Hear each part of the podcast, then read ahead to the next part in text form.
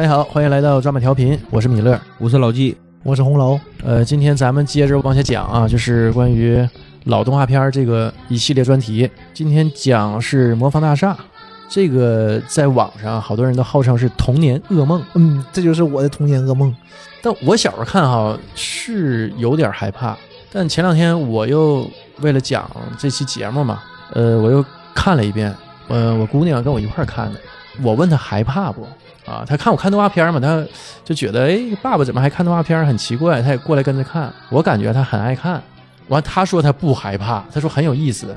我看的时候吧也没觉得害怕，不，你现在看呃，当时看的时候我也没觉得害怕，啊，但是他那种感觉吧，确实和别的我们看动画片不太一样，就里边那种画面呢、人物啥的，确实不太一样。因为我们当年看的时候啊，我们是经过日本漫画洗礼的。哎，对，他我们当时看的都是什么？你想想，漫画看的是《七龙珠》和《圣斗士》，哎，对，完了动画片看的是像《圣斗士》，也是《圣斗士》啊，嗯，变形金刚》都是人物啊什么的很规整，哎，对，日本的很呃很唯美，美国动画片啊，呃人物呢就是也算板板正正。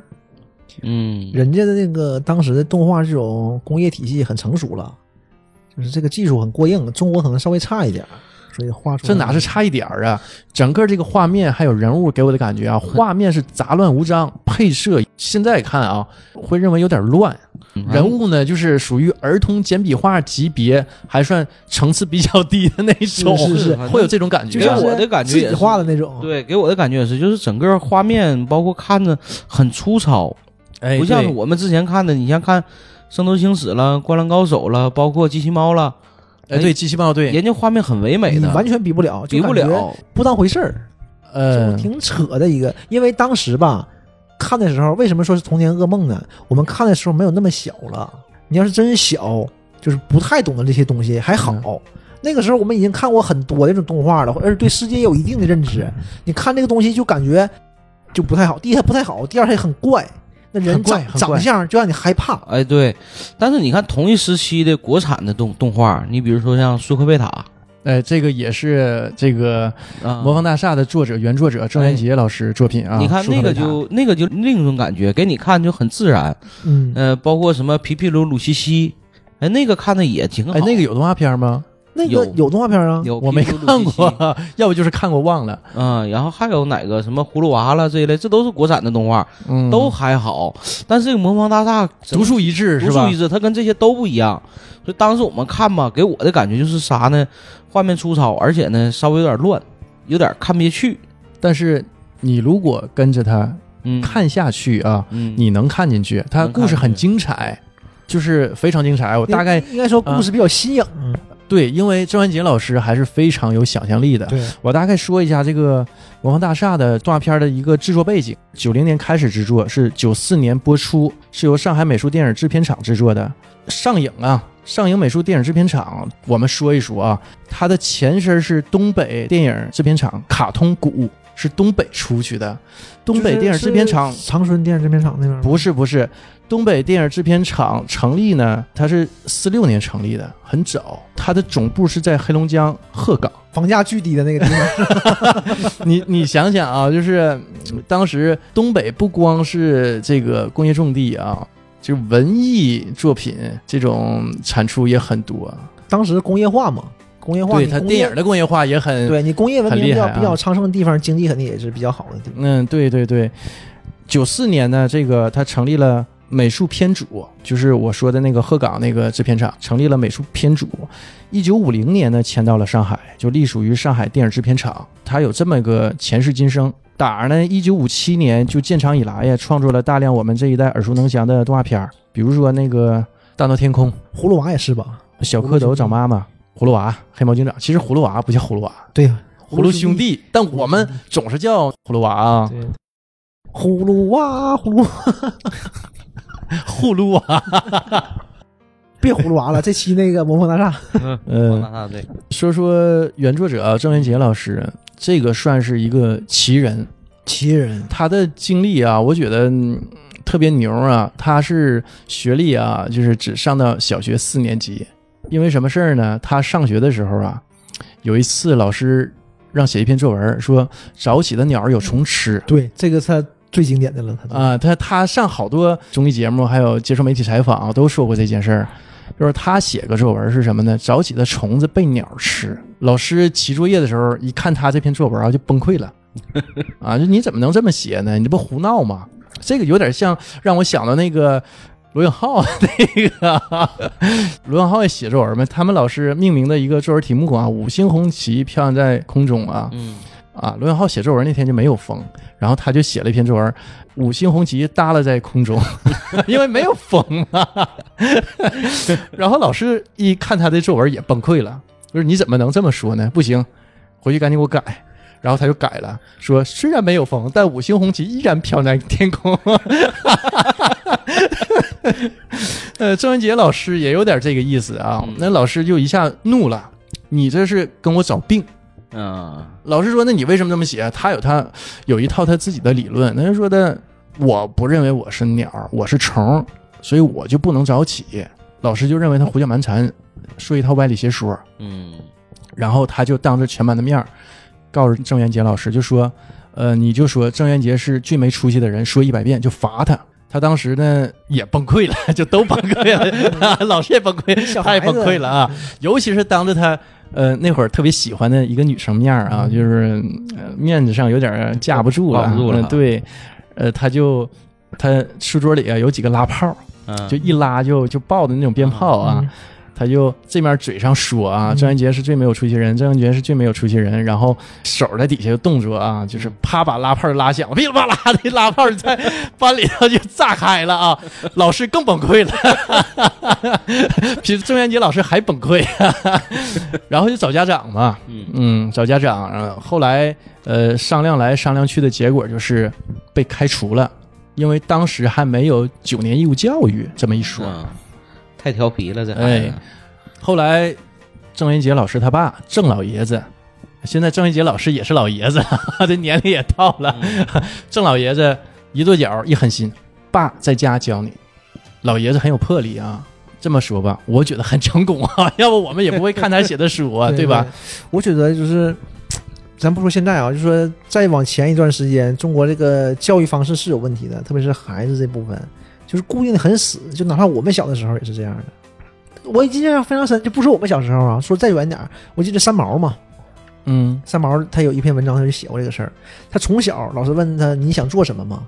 就大家的理想，这个这个这个这个，到他那儿我想做一个拾荒者，让批的不行了，你不能做拾荒者。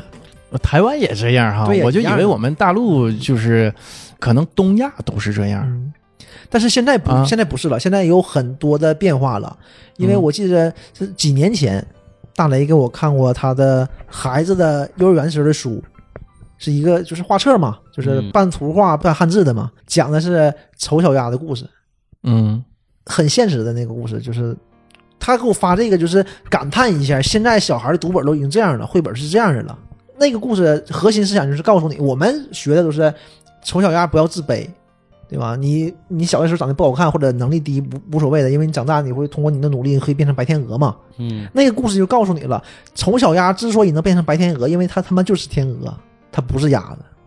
对，嗯但这个故事我们是很大了才能理解到的，嗯对吧？其实就是这样，没有必要要瞒着孩子嘛，或者给他一个 一个这种虚幻的，没必要嘛。童话嘛。嗯但是你看啊，又说回来，郑渊洁老师的主业就写童话故事嘛，但他的童话就很魔幻现实主义。我记着我原来看了一部电影叫《驯兔记》，这个也是改编自郑渊洁老师的一部童话故事。呃，大概故事啊，就是开学了，小孩上学，学校老师的唯一目标哈，就是让小孩子们都听话，然后都变成兔子，所以这个电影名叫《驯兔记》嘛，都变成兔子。因为兔子是最老实的嘛。啊、对，就是统一生产，全校的所有小朋友都变成兔子，就证明老师教导的很成功，这是一个优秀教师，学校会给他颁奖。但是呢，我们的小主人公啊，他就就觉得我为什么要变成兔子啊？我就不是兔子，我是人呐，我怎么能变成兔子？当所有的这个同班同学啊都变成兔子的时候，就他一个人不是兔子，是个小朋友。老师就非常上火，找家长谈话，家长也很着急，四年级的时候辍学了是吗？没辍学，这是郑渊洁老师的自传吗？没辍学，而且郑渊洁老师在片中还客串了一下，他没辍学。后来就家长苦口婆心的劝呢，老师谆谆的教诲呀，哈，没办法，他后来给自己套了一个头套，兔子的头套，去欺骗所有人啊！我感觉这个，这哪是童话？这好深刻呀！对，就是这个哪是小孩子看的童话，我就觉得特别深刻啊！而且我整部影片的这个风格啊，我又找到了小时候看《魔方大厦》的那种恐怖感，很怪异。虽说它讲的是一个学校的事儿，讲的是一个小学生的事儿，但是这种恐怖感很强烈，冲击着你的心。我觉得也是，就我觉得我们现在说魔方大厦这种带来的噩梦感的感觉，也是因为我们当时大了一点，或者我们现在回溯看这个，它里面故事其实很深的，孩子有孩子的角度，成年人有成年人的角度。嗯，然后后来我再说嘛，他这个小主人公啊，戴上兔子头套之后，老师和家长就都高兴了，老师也拿到了，好像啊，因为几年前看的啊，呃，拿到了一个优秀教师奖，就觉得这个教师是一个很成功的教师，这个班级也是一个优秀班级。但是呢，这个小主人公很不开心，因为他做了一件违心的事儿，他在欺骗大家。他的这个童话故事给我的感觉啊，这个他的童话故事应该是不光是给孩子看的，大人也能看。更多的是给大人看。让大人看完之后会有一个反思。对对对对嗯，你像我们小时候看的这个动画片，基本都是给孩子看的，大人不爱看这些东西。对，是嗯，包括我们现在就是说能接受的一些动漫，看的一些，也都是一些国外的动漫，好像国产的很少看。我们这个年龄很少看了。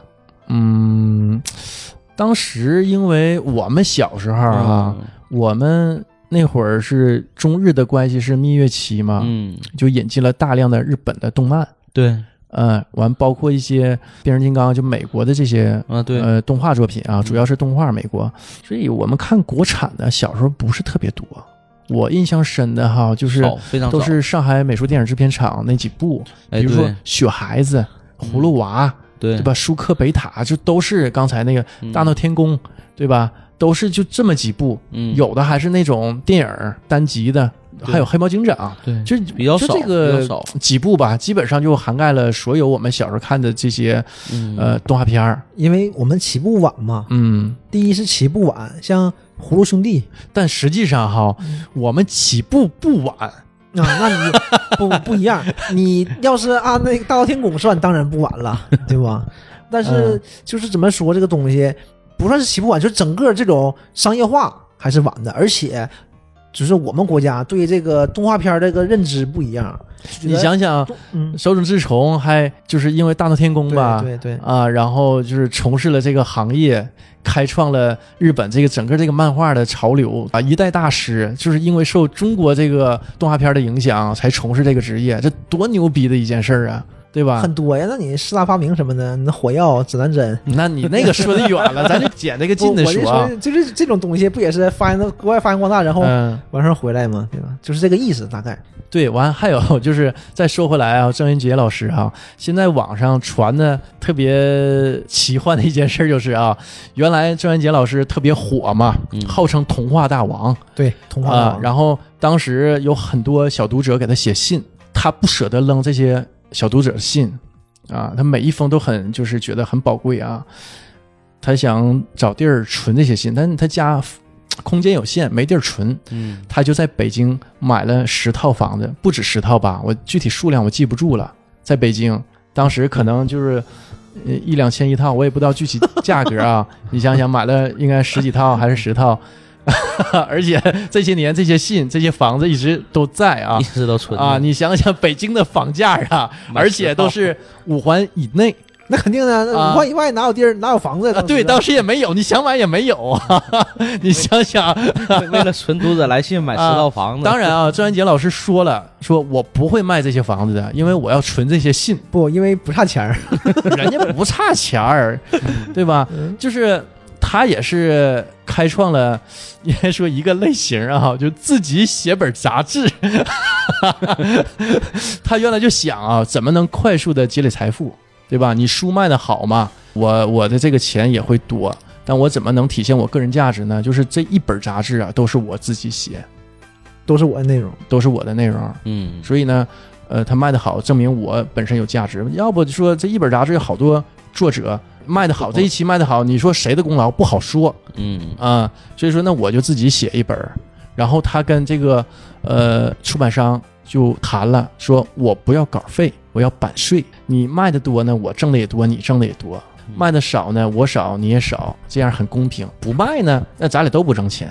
当然不可能不卖啊，对 吧？对这么受欢迎，嗯这点真是很有前瞻性啊！哎，而且他，我觉得啊，今天咱不开玩笑嘛？说小猪时间管理特别好嘛，对吧？说每天跟前女友打电话到凌晨两点，还有还有时间对，还有出去玩嘛。但是我觉得这个在郑渊洁老师面前就是小巫见大巫啊。郑渊洁老师是你想想自己写一本杂志，嗯因为我们想那可能是没日没夜的在写，没有休息日，对吧？嗯但是郑渊洁老师是什么呢？他发现这个又是郑老爷子啊，他父亲给他一个启迪。郑老爷子每天早上啊四点半就起来，然后开始练字啊，写一些东西啊。这一天什么也不耽误，他觉得我也早点起呀、嗯我写到八点，呃，或者是我写到几点啊，我只要写满六千字，我这一天该干嘛干嘛，我什么也不耽误你时间安排的比较好啊。对，所以说他天天四点半起来，十年如一日。你见过北京四点半的天空吗？是吧？啊，对对，要不人家能成为童话大王啊。就而且这种自律不是那么容易的呀。嗯，而且哈，我觉得他内心特别强大。这一个事儿坚持十年，对他内心强大，不光是这个事儿，他原来还当过兵。他当兵的时候是维修战斗机。啊，嗯，有一个特别有意思的一件事儿啊，说的他那会儿啊没入党，那个班组里头吧，唯一没入党的人，所以呢，他们党团活动的时候啊，他是没有资格去参加的参加不了，啊，他只能出这个屋。嗯，到外头站着，到外头去，还不能走太远，所以就到营房外的房檐下去站着，然后就是一直都是这样。你想想，这个要是我，我就觉得我自己内心会非常不舒服，觉得自己受这个团体的排挤。完后来就是他给别人的书写序嘛，说了一句话，他说了这件事儿嘛，嗯完最终他说了一句话，他说遇事儿不要想不开，没有过不去的事儿，只有过不去事儿的人。你想想他内心得多强大也是，你说小时候就写那个作文儿，你就整那个拉炮儿，啊！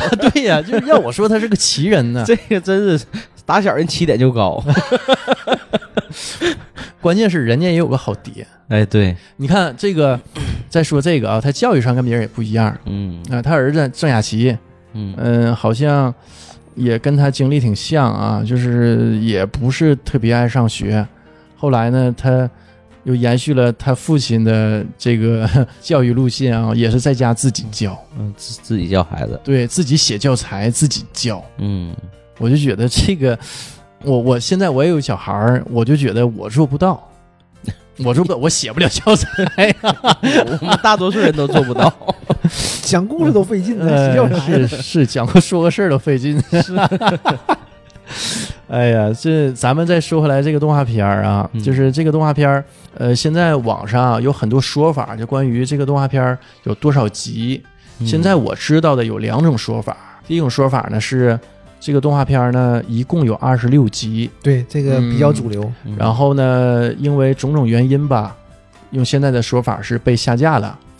呃，后来呢，又把这个二十六集呢剪辑成十集，放了一阵儿，时间不长。嗯后来呢，呃，又因为种种原因吧，又被下了，好像是只允许他放前十集，就我们现在看的是就是前十集。啊，前十集，嗯、我还有一种说法是，只拍了前十集，因为资金和人才流失的原因啊，后面的集数呢没办法再制作下去了，所以只制作了这前十集，就这么两种说法。都制作成这样了，还还还有人才流失呢。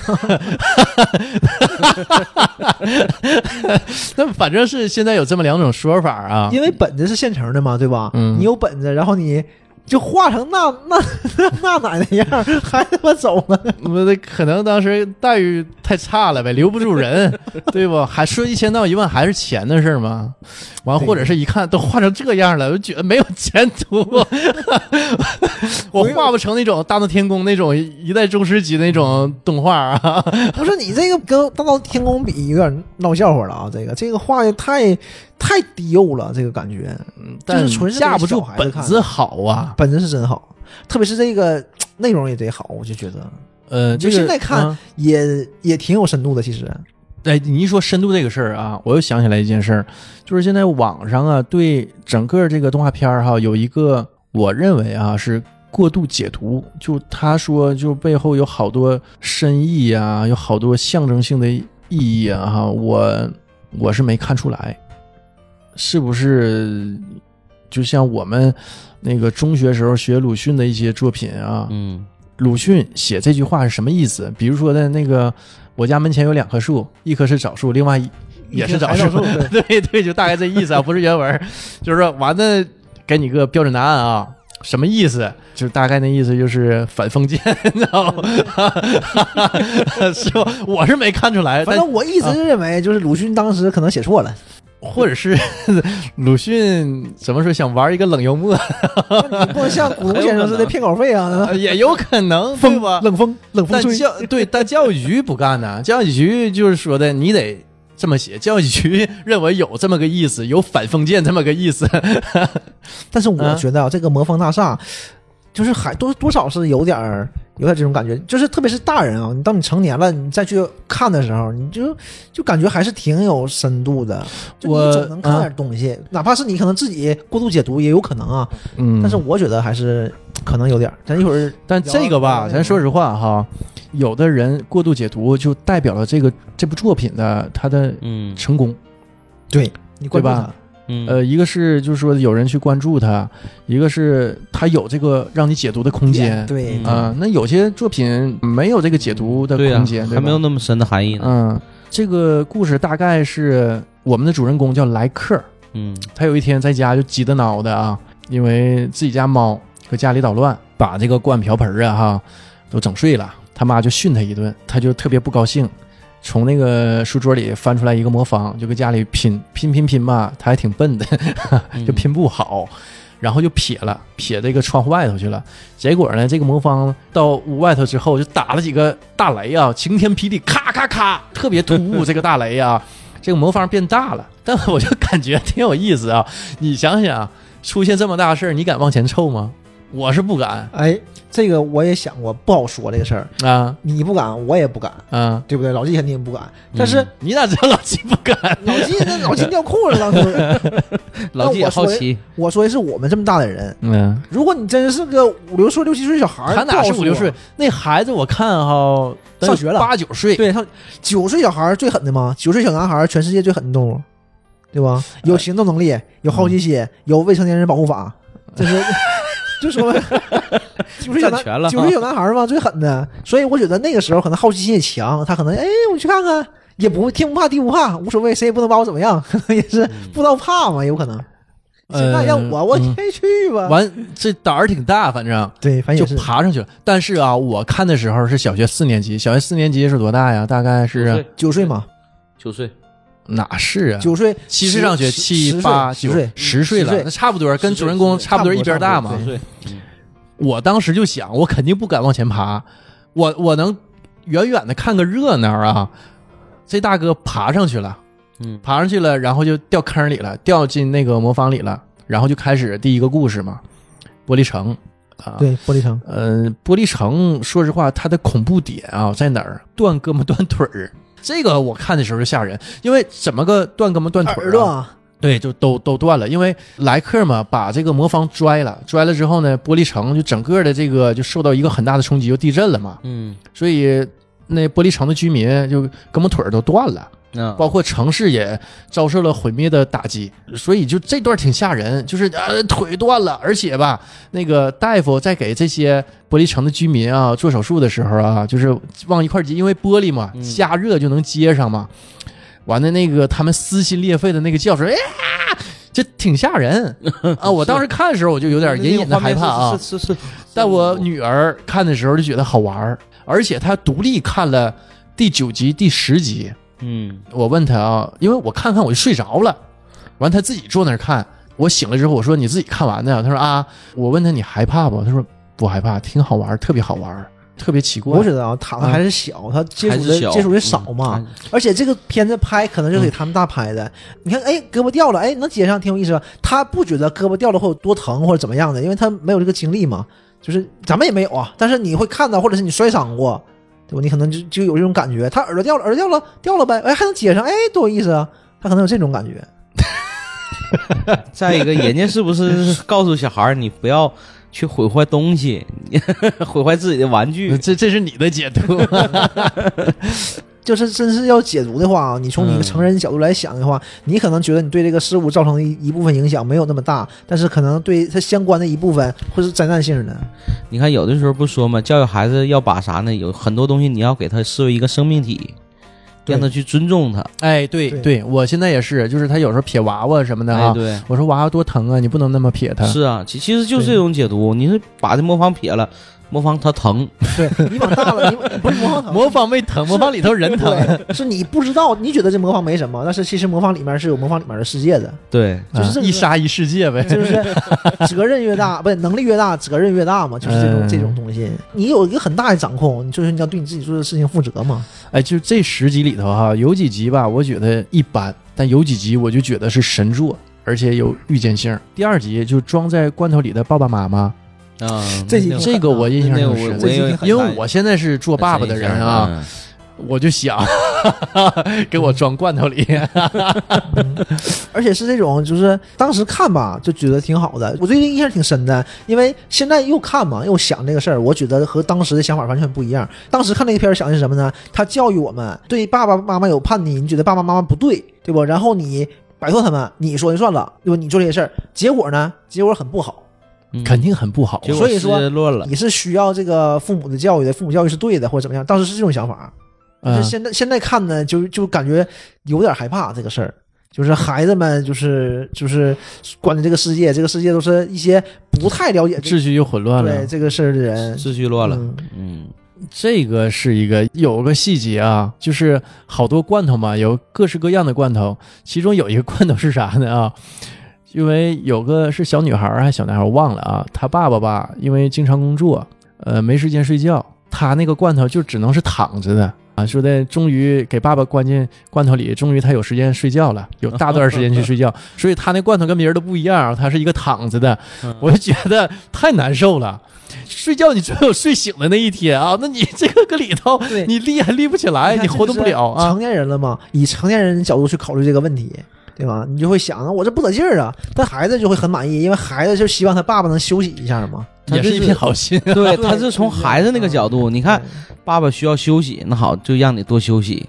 他们都会把嗯就是父母那个就是缺点什么的坏做的坏事儿贴出来嘛，嗯，贴出来完事儿让大家惩治他们什么这那的。嗯有一个罐头就写的好的，嗯，有一个是也是个小女孩吧，我记得我记不太清了，写的就是他爸爸妈妈得好，对他得好。但是首先肯定是都关在罐头里的，对。因为小孩当市长了嘛。立法了嘛，对。所有父母嗯当爸爸妈妈的都被关进罐头里。对。对，有有的父母愿意争吵，那好，关在一起成天吵。这个就是就是过度解读，就说的比较狠了。啊，嗯，当时看可能从孩子那个视角里，这个文化角度就觉得就是孩子看父母对我就是我看，嗯吧，就是我当年看和我现在看就是两个角度嘛，因为你位置不一样对吧？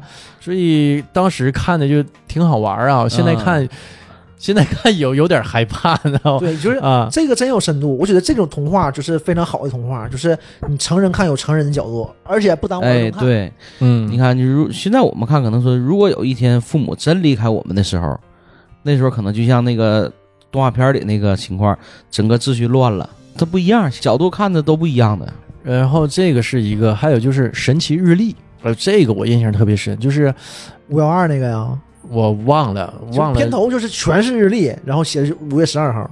啊，好像是吧，我记不住了。这个过度解读更夸张，这个就是那个就是那个五幺二这个事儿嘛，啊就是是汶川地震那个事儿。然后他们啊会把里面那个钟呢找出来说事儿，说那个钟当时指的就是那个十四点二十八嘛。是吗？啊，但是我看了一下，我可以找出来看了，他那个钟出现好几次，那个钟也是挺吓人的，那个嗯锯齿那种感觉，就是那工业化那种感觉。他有两点多的时候，但是也有一点多的时候，所以我觉得你特意把这个两点多的时候截出来说这个，我觉得这个太过度解读太过度了，这个太过度了。有点过度就跟那个推背图似的，嗯，但那个但那个五幺二，我倒是觉得挺挺有意思的，咱不知道是凑巧还是怎么样。凑巧，嗯，我觉得是凑巧。其实不，咱也不知道为什么选这一天啊。要是有机会能了解一下这块儿，还挺有意思的。但我喜欢的点是什么呢？就我们小时候不老想快快长大，对，对，所以他们制作日历嘛，就把自己的日历给到需要时间的人，完自己时间能过得快一些嘛。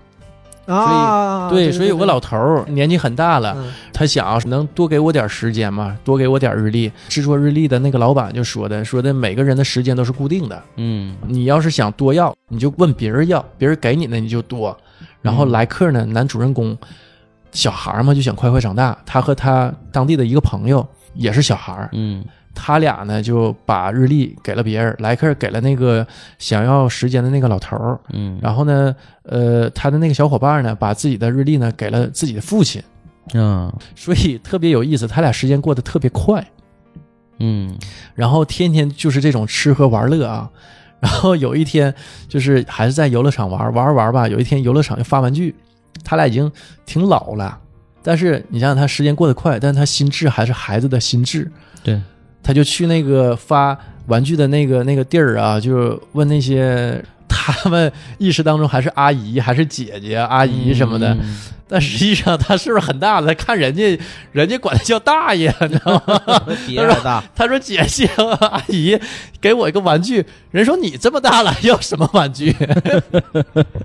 完底下那些小朋友说的，老爷爷你来错地儿了。完他俩就很没趣儿的就走了嘛。完还有一回，他俩在也是在游乐场玩儿，有个游乐场嘛，那个玩具是关于宇宙飞船的，然后有个小朋友就问老师啊，呃说那个老师啊，这个宇宙飞船是靠什么飞起来的？它怎么才能飞呀？老师说的，你问那那边那俩爷爷，就莱克和他那个小伙伴儿啊，就老伙伴了，现在已经是、老爷爷肯定知道。完一堆小朋友问他俩，不知道答不出来，他俩就慌了就跑了。嗯就是我感觉这个就挺有意思，我就觉得吧，就代表我们小时候一种心境，就快快长大。快快长大，嗯。对，所以我到今天啊，就刚才我们录节目之前不也说吗？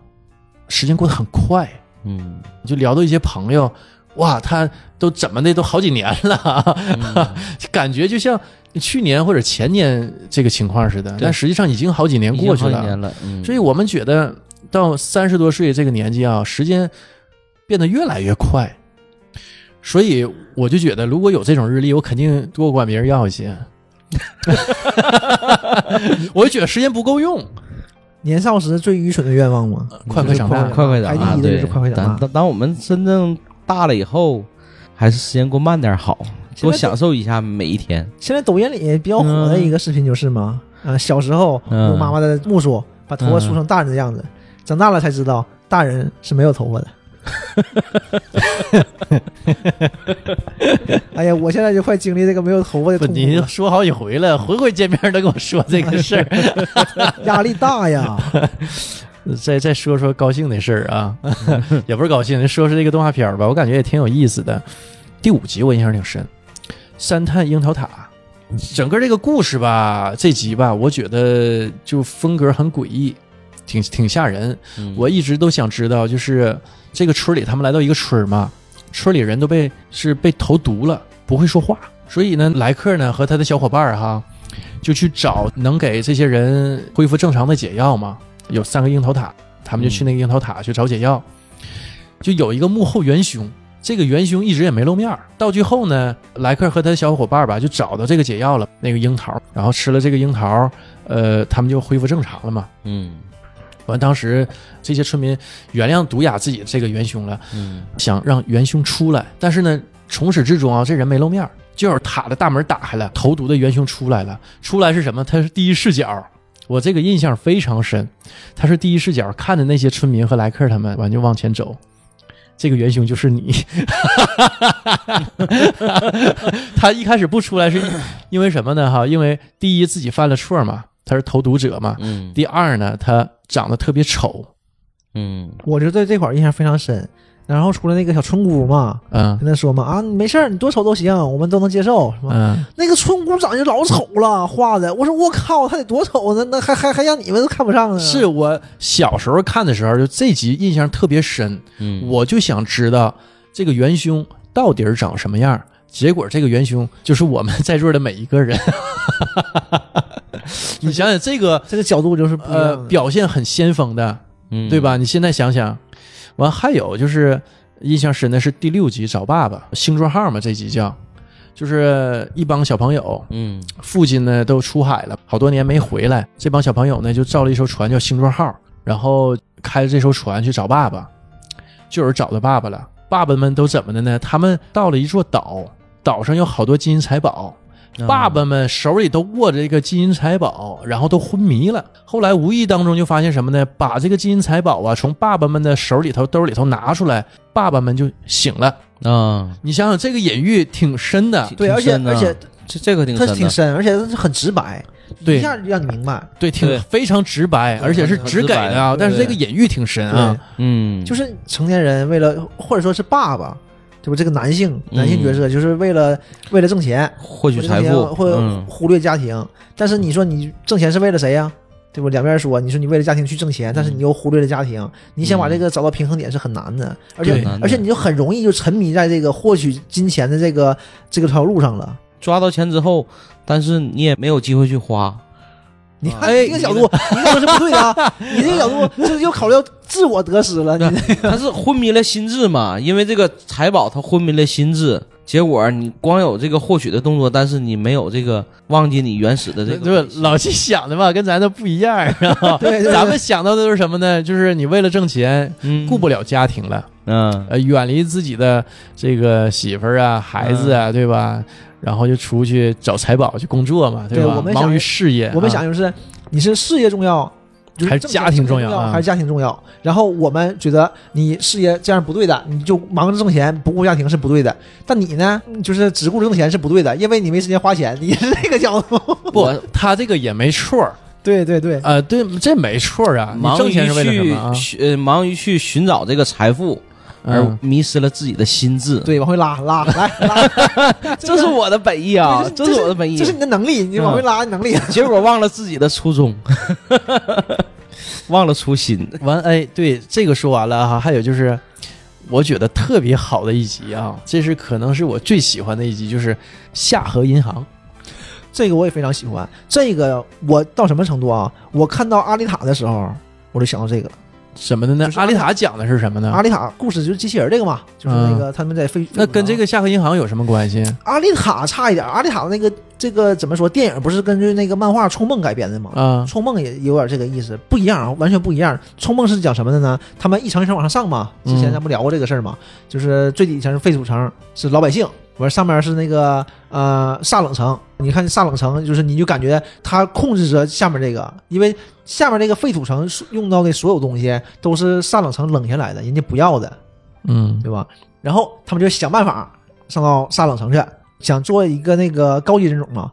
但是后来呢，这个是阿丽塔的这个呃，那怎么让你把这两部动画片能对联系到一起啊？然后那个漫画里比这个长嘛，漫画里有后面这部分，他们上去了，上去了，发现呢，上面这些人是没有感情的，嗯，这些人是没有感情，他们脑子里是个芯片，那是不是代表着他们上面还有人？对，上面还有个耶鲁城，在宇宙中啊还有个耶鲁城控制这些人，但是这些人他们自己是不知道脑子里是芯片的，他们就觉得自己可开心了，活得非常好，因为都是开心的事儿啊，一不开心，这个芯片就会告诉你这么做不对，啊，就是那这个就跟这个能契合上了。对，对。就是说的这一集讲的是所有的负面情绪啊，都能被存储到一个叫夏河银行的一个地方，呃，包括疼痛啊这种伤病啊，都能存储到夏河银行。所以呢，自从有这个夏河银行之后，整个医院就消失了，没有医疗系统了，因为你所有的负面情绪，包括疼痛，都能储存起来，然后从你的身体抽离嘛。所以这集我感觉就太牛了，这个郑渊洁老师这个想象力啊，特别超前。对，但是你这样你就只有快乐了，但是你只有快乐不真实，我是这么觉得，因为它里面有一个那个、嗯那个小孩儿叫什么？有个小孩嘛，他不想要这个嘛机器嘛，他把这机器打坏嘛，啊，对对对，有有一个那个小孩长得很丑啊，啊反正那里头角色嗯都很对都很都不太。像人，就是嗯画的。而且这个最狠的是后来小孩被抓到了嘛，他就是一个像负面情绪而生的一样，嗯，他浑身都是负面情绪，都不高兴，一直不高兴，然后砸坏了一些储存负面情绪的机器，把负面情绪释放出来。他觉得他把他自己的朋友找出来了。对嗯，然后后来他就是被抓到之后，我记得好像是被抓到了吧，然后嗯他也没有负面情绪了，他也变得很开心，但是你就能感觉到就是像木偶一样，我就感觉这个我这不正好对上那个他说那句话，嗯，哪个就是那个没有过不去的坎儿嘛。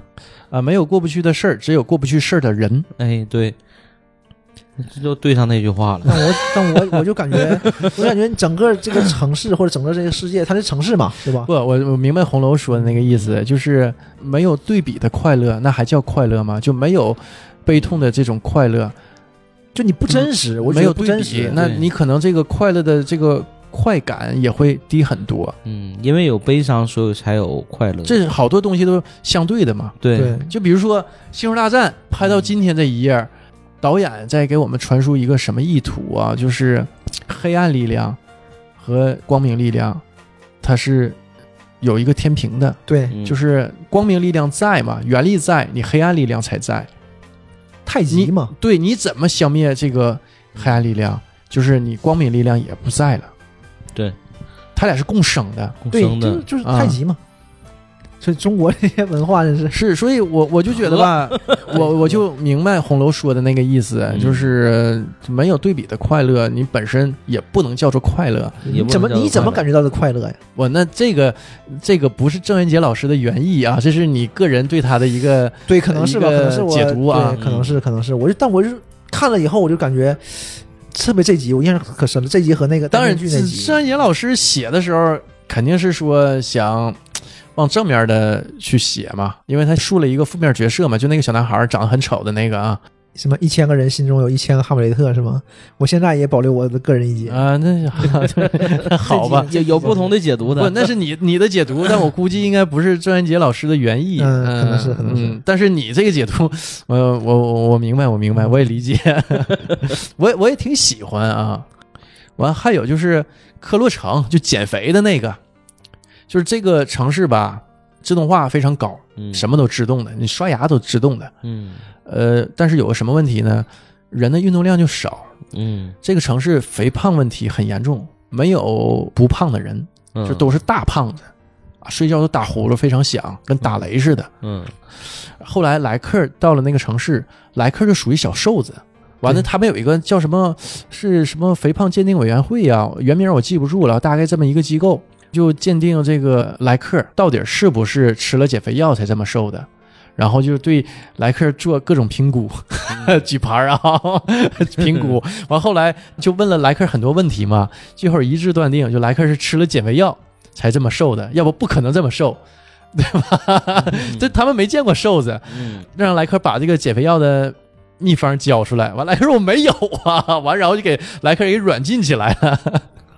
原来有个女记者，然后就把莱克给救了，因为是这个女记者报道莱克是瘦子嘛，然后就是引起一些呃机构的注意。后来女记者又把莱克给救了，开直升机给他带走了。完，俩人那个直升机吧就坠毁了，坠毁了，长途跋涉走好多地儿。这个女记者因为长途跋涉瘦下来了。他们走很远，地儿非常饿，看有个特别高的一个小山上有一家餐馆儿，俩人没办法，因为没别的餐馆，只能去那儿吃吧，就上那个餐馆，是爬高山上餐馆吃饭。吃完饭呢，哎，饱了，饱了之后呢，女记者没吃多少，因为你饿吧，运动胃就饿小了，没吃几口就饱，饱了就瘦了，瘦了就成了个新闻。